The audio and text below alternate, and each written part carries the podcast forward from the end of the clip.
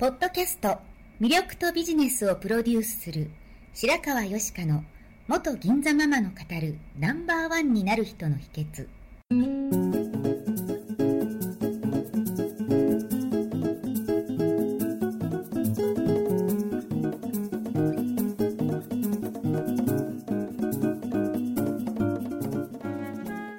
外資系企業の OL から銀座のナンバーワンホステスそしてママに。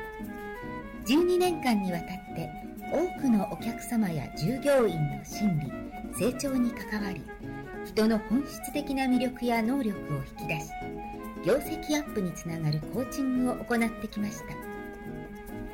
内面世界のケアと外側の世界へのアプローチの両輪でナンバーワンの輝きを放っていく方法を白川よしかがさまざまな角度からお伝えしていきます。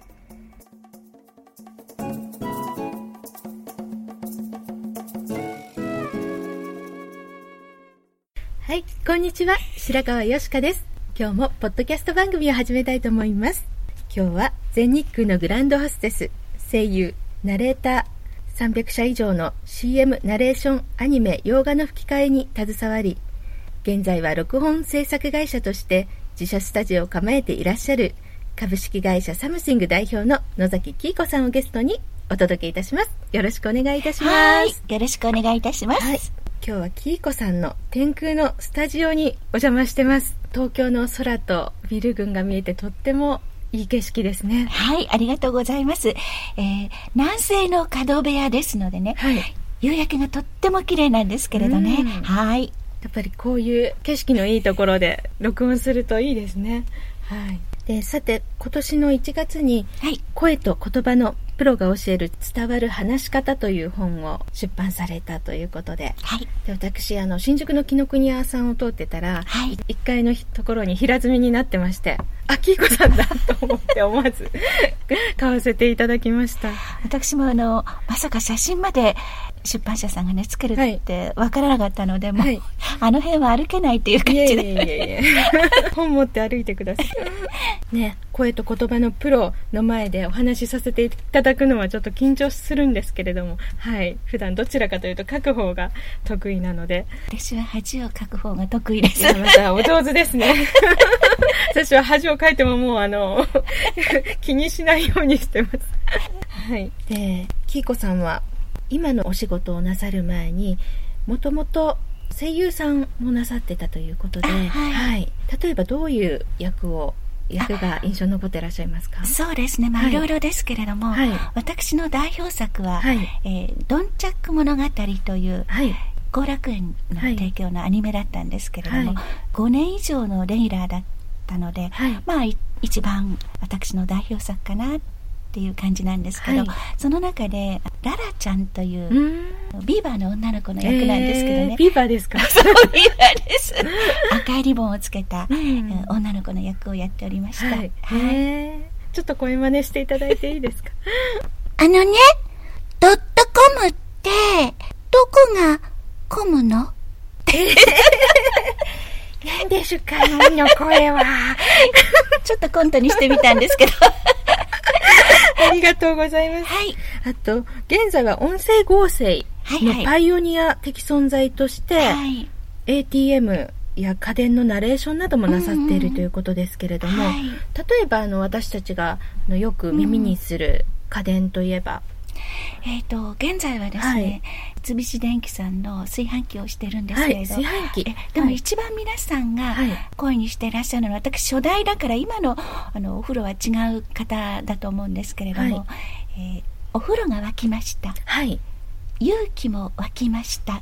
えー、ないんですけど、それは それ今の付け足しましたよね。今のおまけですね。あの、お風呂が沸きましたって、家ではい。お風呂沸かすと、聞こえてくるアナウンサー。そうですねあれが一番最初の頃でしたね。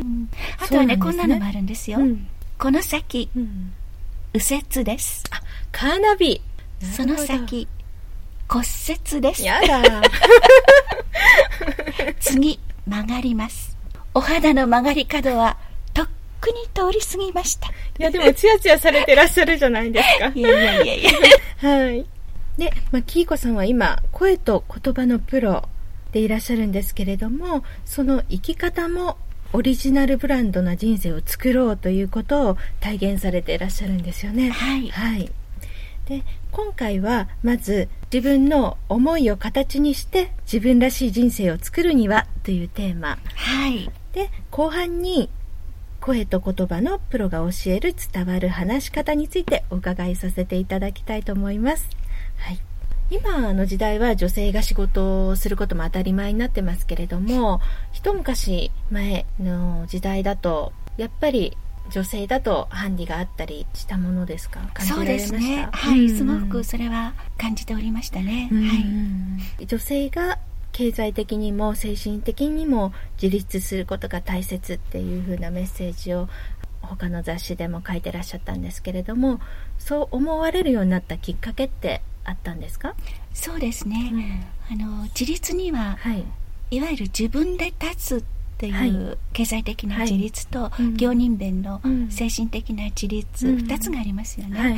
で私の場合あの父がうん。事業を失敗して破産したんですね、うん。その時また両親が離婚しまして、人生がガラッと変わりますよそこで変わったんですね、うん。で母はすごく優秀な部類の人だったんですけれども、当時はまだこう社会全体がうん。女性の労働力を求めていない時代だったので、優秀でも使う場所がなかったんそうですね、まあ、当時、うん。女性の仕事っていうと学校の先生とか、はいはい。美容師さんとかあうちの母も学校の先生でした。はい。特殊な人という感じだったんですよね。うんうん。で職を持てなくて、うん。まあ、経済的自立ができなかったわけですよね、はい。うん。でそれだけではなくて、うん。精神的な自立もできなかったんですよ、うん。で自分で自分の人生のはい。目標を見出すことができなかったんです、うん。まあ、結婚してる時は、うん。その妻の役割とか、はい。母親の役はい。割ということで収まっていたんですけれども、うん。なんかこう離婚してうん。生きるなんかこうどこを向いて生きていっていいのかわからなくなっちゃった時に、はい。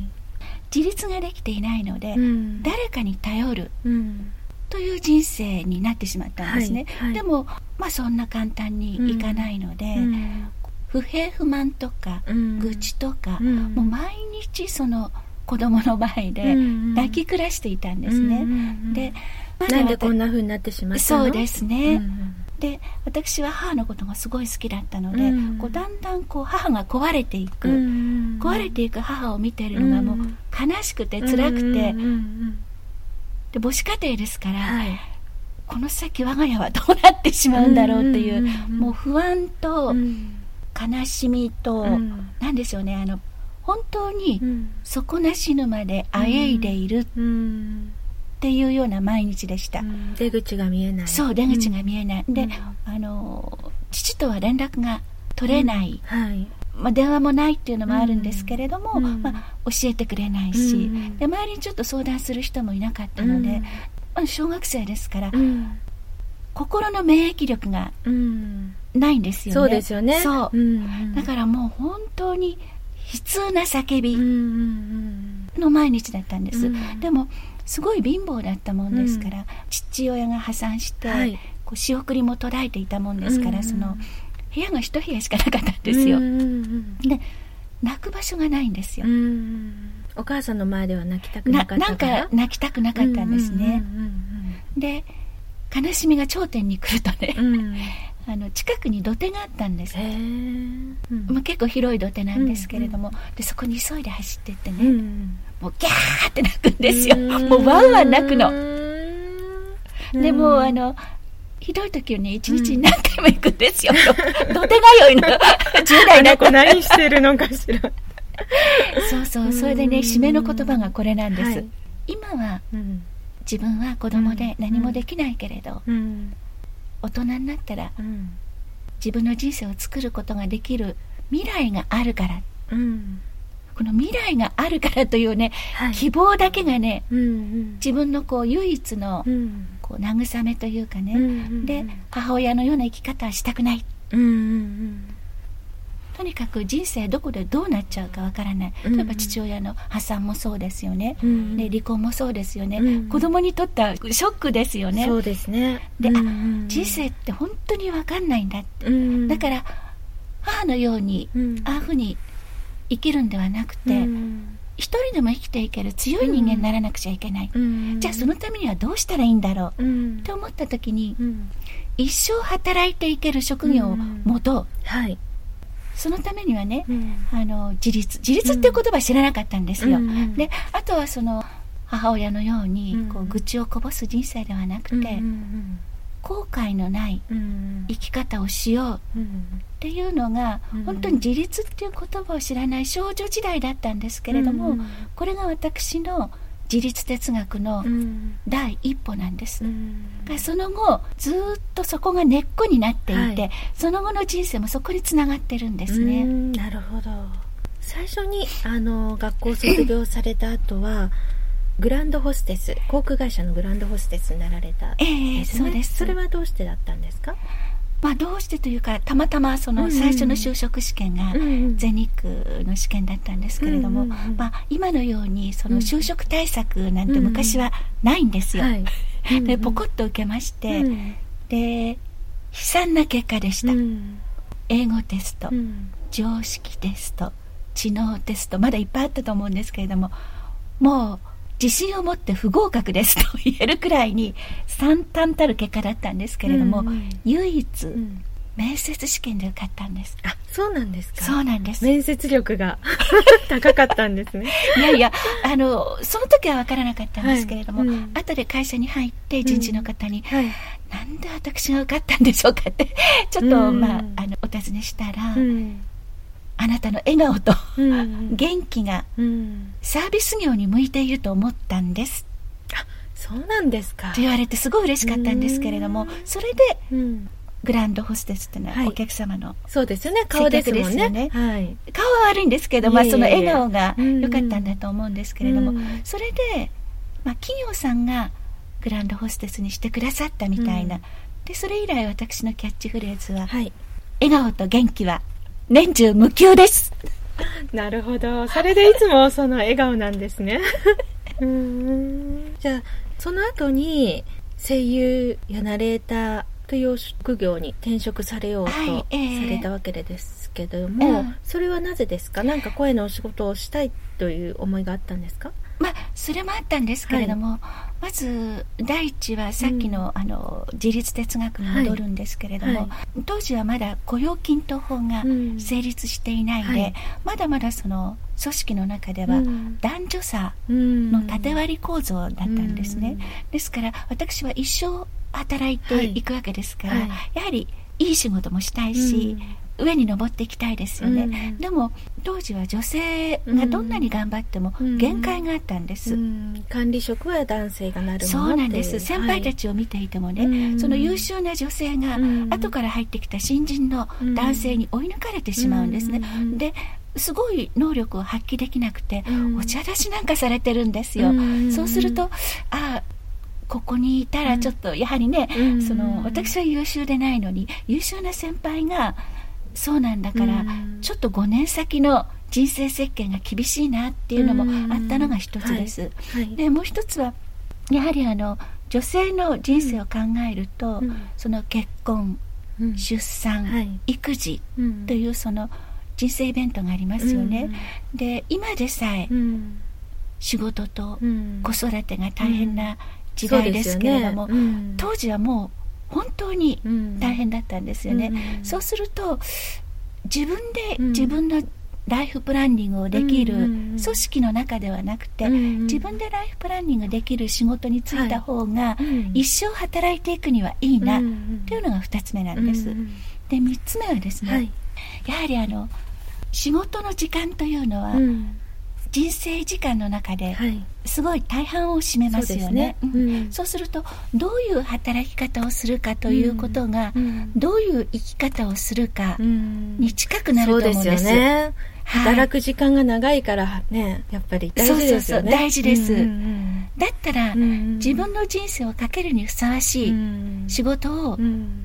選択したいっうんて思ったんです。はい。でやはり好きっていうのは最大のモチベーションじゃないですか。そうですね。うん。うん。だからあそういえば私はこう物を読むのが好きだったなっていうことで、うん。朗読とか。そうですね、うんそれで思い切って、うん。専門学校か何かの門を叩かれたあですか？そうですそうです、うん。全日空辞めてから、はい。働きながら学校通われたんじゃなくて辞めちゃったんですか？辞めちゃったんですよ。もうなんかね後先から。ね前はもったいないとか言われませんで言わしたれましたよ、うん。フリーランスでやっていこうっていうのはね今はまあよくあることですけど当時は余計にですよね、そうです、うん。もう今はあの転職の情報も豊かですし、もうネットでね検索してそうそうそうそう。たたっとねで転職ということ自体にマイナスイメージが今ないじゃないですか、うん。昔はもう一回入ったら勤め上げろみたいな。そうそう。ですから女性の退職っていうと、結婚で。そう、寿退社だって、もうおめでとうございます、うん。ありがとうございますって、花束なんかもらって、うん。お世話になりましたっていうのがパタすごろーンだ。く上がりみたいな。そうそう、私の場合は、はい。結婚はしない、うんうん次の仕事は決まっていない、うんどうするの、うん。なんで辞めるの？って、うんうん。まずあの反対というよりも、はい理解されなかったですね。あの人変わってるわよみたいな。上司から何か不満あるんですかみたい どうしちゃったのみたいな。ないう感じでしたね。そうなんですね、うん。でももうご自身の中では確固たる方向性みたいなのがあったんいですか？やあの確固たる方向性というよりは、うんその全日空にいても、うん全日空時代私仕事すごく楽しかったんですよ、はい。本当に先輩たちにも可愛がってもらえたし、ね、接客はねそう自分の賞にあって人事の方が選んでくださった通りでうんうん自分に合ってたんですよ、うんでお給料も満足でしたし、うん。おまけに飛行機がタダで乗れるという そのいいね。なんで辞めるのっていう感じだったんですけど、うんやっぱ5年先が見えない。うんうんでまあその時20代のうん。真ん中なんですけれども、30になってからうん。やり直すっていうのは、うんまあ、今は30代ではいもどんどん平気な時代ですけど、うん。やはり当時は難しかったんですね、うん。だったらもう早いとこうんチェンジした方がいいな、うん。でもそうやって声の仕事でフリーランスでやっていくって不安定なわけじゃないですか、はい。学校出てもお仕事があるかどうかもわからないじゃないですか、ええ。それでもやってみようって思えたんですか？そうですね、うん。思いましたね、うん。その5年先が見えないっていうことと、うん。あと私の自立哲学の中で、うん。自分の人生はうん。自分で決断して、うん。自分の人生は自分で責任を取るっうん。ていうのがあるんですね、はい。でそうすると、うん。その周りの方はいろいろそう心配してくださって、うん。アドバイスをしてくださるんですけれども、やはり自分で決めるうん。っていうのがありましたので、うん。ここでチャレンジしないとうん次はない、うん。で決断されたわけなんですねで実際にそのフリーランスになってからもオーディション受けられたりとかしないとお仕事につながっていかないわけですよね。そういう時どうやってこう自分でチャンスをつかみ取っていかれたんですか？いやそうですね、うん。あのまあ、ドンチャック物語はのい。例で例えますと、うん。私は会社を辞めてから、うん。電通が経営する養成所に通っていたんです、うん。でその養成所が銀座にあったんですね、はいで当時はネット検索がありませんから、うん。電話帳でうん。銀座にあるうん。プロダクションをうん。全部こうリストアップして、へー。で養成所に通う時うにん。挨拶回りしたんです、あそうなんですか？もう通う時に挨拶回りされてたんですか？そうです。すごいですね。もうそれ いやそれはすごい。で、うん。あの、そう、将来有望の野崎恵子です。よろしくお願いします。すごい。自分で言っちゃいますか？将来有望の野崎き素晴らしいですね。だからまだ研修生時代なんですよはいそれが。はい。えええマネージャーがついていないので、うんうんうん自分で。え売り込んで。やはり全日空を辞めてしまったので、はい他のアルバイトではなく、うん声の仕事のアルバイトをしようと思ったんですね。やはりはい早く経験をつけたいと思ったもんですから、うんうんうん。だったらできるだけ近い、うん。そういったところに、うん。あの、まあ、チャンスをはい。巡りをした方がいいと思ったんです。で半年くらい通い詰めて、うん。あるプロダクションから、うん。ある日あのオーディションがあるから行ってごらんって言われたんですね、うん。で「はーい」って言って、うん。もちろんそのスタジオ見学うん。ぐらいのつもりはい。で行ったんですよ、うん。そしたらいきなり、重視役の役をいただいてしまって、から初めてのオーディションで、初めての上司役ですごいラッキーなスタートだったんですけれども、でもそれからずっとラッキーだったっていうわけではないんですけれども、はい。でもねラッキーを待って例えば神頼みをしたりそれだけだと叶わないことも多いじゃないですか。ちゃんとこうねご自分で回られるとか売り込むっていうことをされてたってことですよね。そうですね、そうですそうです、で現在の録音制作会社ということで当時はパイオニア的な音声合成音声合成だったんですよね、それはどうしてその仕事を思いつかれてやろうって思われたんですか？自分で音声合成の仕事をしようって思いついたわけではないんですよ、うん、ただ音声合成っていう言葉すら知らなかったです、うん、ただあの当時その本当音声合成っていうと、うん、まだまだそのロボット読みの時代だったんです、はい、で例えばこんにちは。野崎きいこです。本当にこういう感じだったんです。で、企業さんが、もう少し滑らかな日本語、うん、綺麗な日本語にしようということで、研究開発をされてらっしゃるその企業さんがいくつかありまして、でそのある企業さんからクレーム電話が入ったんですよ。あそうなんですか。そうなんです、ちょっと事件がありまして、はい、で私は急いで、まあ、うん、会社に飛んでって、はい、でまあ謝罪をして、うん、でできる限りのそのサポートをさせていただいたんですね、うん、でそのうちだんだんこうその方とのコミュニケーションも取れるようになってきて、はい、で最終的には業務提携まで行ってしまったんです、そうなんですか。それが音声合成の始まりだったんです。が最初から音声合成をしようというんではなくてたまたまのそのクレームの電話が出会いのチャンスを作ってくださってそのチャンスが意外な発展へのきっかけになったんです、でもクレームっていうことを真摯に捉えてそうです、ね、いくかマイナスに捉えるかで、うん、どういう人生になっていくかって全然違いますもんね、うん、違いますね、うん、もうねクレームはね、山ほど受けましたね。うん、でもクレームを言ってくるっていうことは改善してほしいことがあったりこちらに期待するものがあると思うんですよ。そのまあ嫌なことだけ言う方もいらっしゃるかもしれないですけれどもあの本当にもうあそこは知らないって思ったら連絡を取らなかったりってあるじゃないですか、うん、やっぱりそこでちゃんとリカバーすることで運を掴んでいかれたってことですよね。さすが白川さんです。今何の声ですか？おっしゃる通りです。そうなんですよ。結局あのクレーム対策というのは、うんうん、次の仕事へのリスク対策なんですよね、うんうんうん、だからすごい勉強になりましたし、ね、おっしゃる通りなんです、であの失敗をしないことよりもしてしまってどうリカバリーしていくかって大事ですよね。そうなんです、うん、でね企業さんもねそのことはね、はい、よくね心得てらっしゃるんですね、うんうん、でねある企業さんがこんなことをおっしゃってたんですけどね、はい。まあトラブル失敗は仕事につきものであると、うん、うん、だけどその業者がそれに対して、はいどう対応するかで、業者選択の判断基準になるっておっしゃってたんですよ。はい、今あの白川さんがおっしゃった通りです。本当そうだと思います。そのキーコさんがお仕事をされていく上で大切にされているポイントってあるんですか？今のクレームそうですね。対策以外に。私がね一番大切にしているのは、はいうん責任感です。責任感。使命感ですね、はい、その仕事のスキルはもちろんだと思うんですけれどもでも私はそれ以上に責任感が大事だと思ってるんですね、でこう仕事をどこに任せようか、はい、あるいはその私もどのスタッフに任せようかと思う時の判断基準は1に責任感ですね、だからプロとアマチュアの違いは技術の問題以上に責任感使命感だと考えてるくらいに一番です。で2番目にはですね、はい、チームの力です。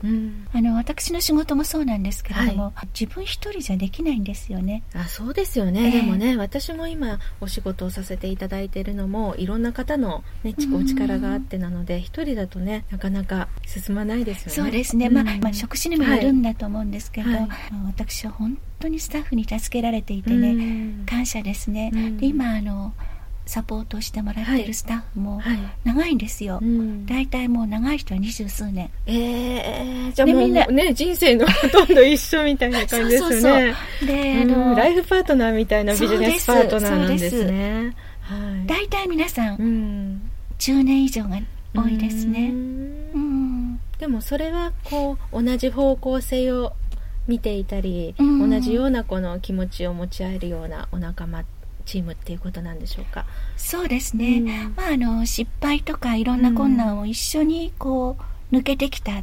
そこでうん。培われた信頼関係みたいなうん。ものがあるんだと思うんです、うん。でだから私もあのスタッフに何かあったら、うん。まあ、全力でサポートしようと思うし、はいうん。スタッフも私が弱ってる時とかうん困ってる時サポートしてくれます、ううん。んそれお互いに心強いですよね。ね。うん。最高ですね、ううんんね、調子のいい時ばっかりじゃないし弱る時もあるしそれをね補え合えるような信頼関係があるっていいですよね。そうですうね、ん。あと3つ目がですね、うん。これは私のあの働き方スタイルなんですけれども、はい。仕事はうん。大きく仕掛けて、うん。コツコツ努力する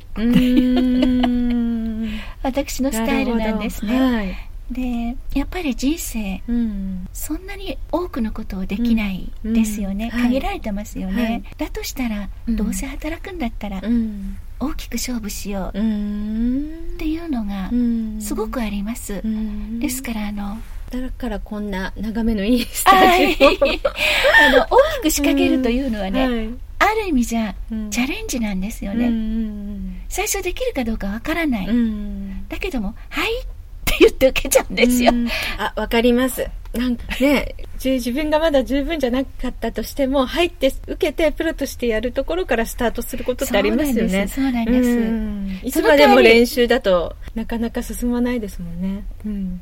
その代わりその受けた後が大変ですけどね、はい。もう必死で、うん、でもその必死になるところで磨かれていくと思うんですよね。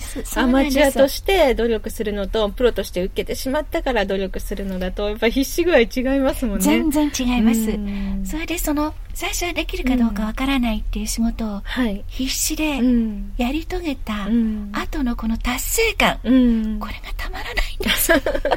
山に登った達成感みたいな。もうねこの達成感を一度味わうとね、やめられないというか。脳内物質が出ちゃうんですね。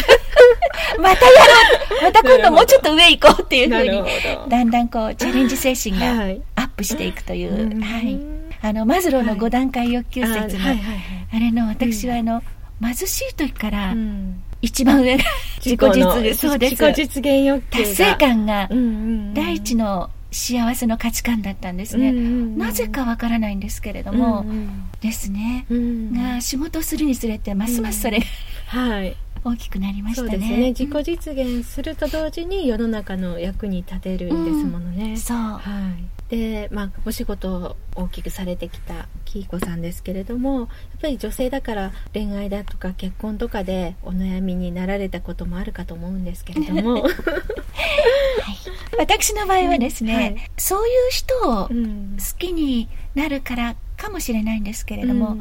結婚かうん。仕事かっていう、うん。その to be or not to be で悩むことはうん。なかったです、うんうん。大概その相手の方がうん私の生き方をうんむしろこう応援してくれた、なるほどなるほど。もうその生き方を応援してくださる方がキーコさんを好きになるみたいな感じそうですね。で私もそういう人を好きになるってなるほどないうるほど。感じが多かったですね、はい。うん。だって過去形になってますけど 過去なんですね。そうです。遠遠い過去ですわでもそれは素敵な思い出はい。ありがとうございます。はい。はい。でもこれをまあ聞いていて、うん。まあ、キーコさんは能力もあって特別な方なんじゃないかっていうふうに感じられた方もいらっしゃるかもしれないんですけれども同世代であったり、うんまあ、今の女性お仕事に関してうん。どうしていこうかな、もやもやしてるような女性に対して何かこうお伝えしたいことってありますか、そうですね。あの、夢を叶えることができる人が、うん特別の才能があるっていうことでは絶対ないです。うんその証拠がうん私です。私はですね、才能どころか、うるさい脳だけで ここまで頑張ってきましたね。だと思いますいけどね。やいやいや、本当にそれだけでここまで、えーうん。頑張ってこれましたので、ただあの、夢を叶える人の共通点ってあると思うんですよね。はい。それは、あの、今までちょっとお話ししてきたことで、うん。その、いわゆる3点セットでは、うんチャレンジ精神、うん。行動力、うん。諦めない、うん。この3つは絶対必要だと思うんですね。はい。で、私の場合は、うん。えーそれに、うん。まあ、人生をチェンジする時うのん。決断する勇気はい。も必要だと思っているんですね。うん。はい。あと価値観が多様化する中で自分の夢自体が持ちづらかったりとか、うん。どうやって生きていったらいいんだろうってこう目的すら持ちづらかったりそのお母様のように目的が持てないような女性もいらっしゃるかもしれないんですけれども、そういう方に対してはどういうふうに？そうですね。目標が持てない方が、うん。よくあの、既成のライフパターン、うんうんすでにあるパターンから、うん自分の人生を選んでうん当てはめて、うんらしく演じても、うん。絶対になりたい自分にはなれないと思うんですね。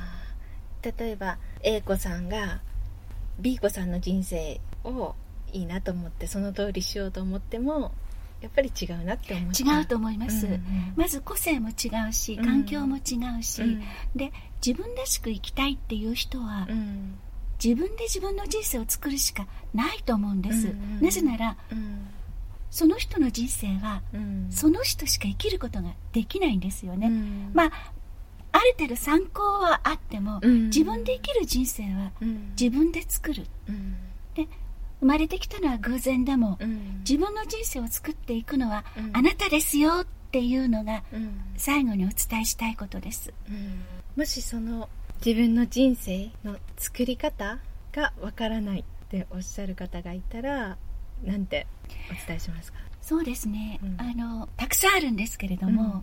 一言で言うならば、うん。まず自分を持つことだと思います、うん自分自身を知るっていうことですか？そうですね。自分自身を知るということでもあるし、自分の価値観を持つこと、うん。例えば私なんかはその子供の時に、うん。その絶望の従来で、うん。誰から教わったとか、うん。本で読んだ知識とか、うん。そういうことではなくて毎日の暮らしの中でうん。自律哲学みたいなものを生み出したわけですよね、うん。そこでその自分のまあ生き方の姿勢みたいなものが自然とできていたんだと思うんですね、やはりそれは本で読んでちょっと頭に入れたようなものではなくて自分のもう芯から湧いて出てるものだからぶれないっていうことですよね。そうです。そうです、はい。でもあの本当に毎日毎日、うん。